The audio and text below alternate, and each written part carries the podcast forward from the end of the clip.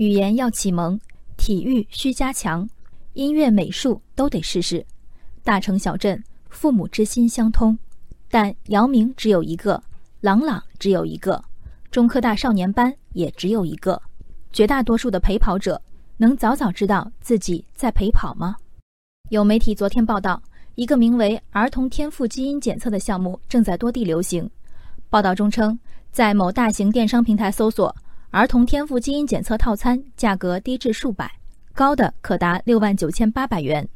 不同的宣传资料中，有的号称能以一滴唾液检测孩子人际关系交际能力、责任感、早熟、亲和力、音乐天赋等；有的则将检测目标归纳为求知欲、记忆力。抗压能力、吸取教训能力、数学计算能力、阅读能力六项，绝大部分检测机构都打出了“科学指引孩子成长，培养不走弯路”等口号。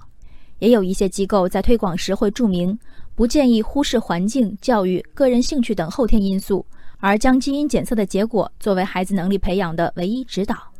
而这样的说法，往往被家长视为甩锅宣言。一滴唾液测天赋。报道中，受访的业内人士不以为然。对于一掷千金的父母们，换个通俗的问法，或许能更快得到答案。细看检测项目，各种措辞高深的“力”，不外乎智商和情商两回事儿。孩子聪明与否，唾液知道还是父母知道？孩子是否善于沟通办事儿，人缘如何？这是娘胎里带出的定数，还是父母亲友日复一日的耳濡目染？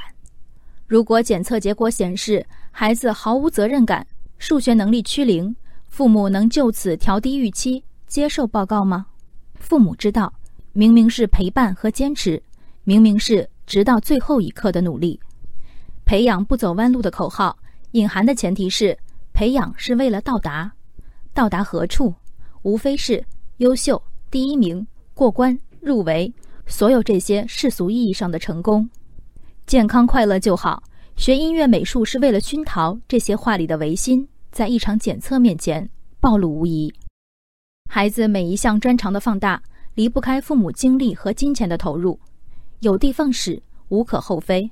问题是，这个地是孩子的兴趣所在，通识教育的初衷，还是一举成功的野心？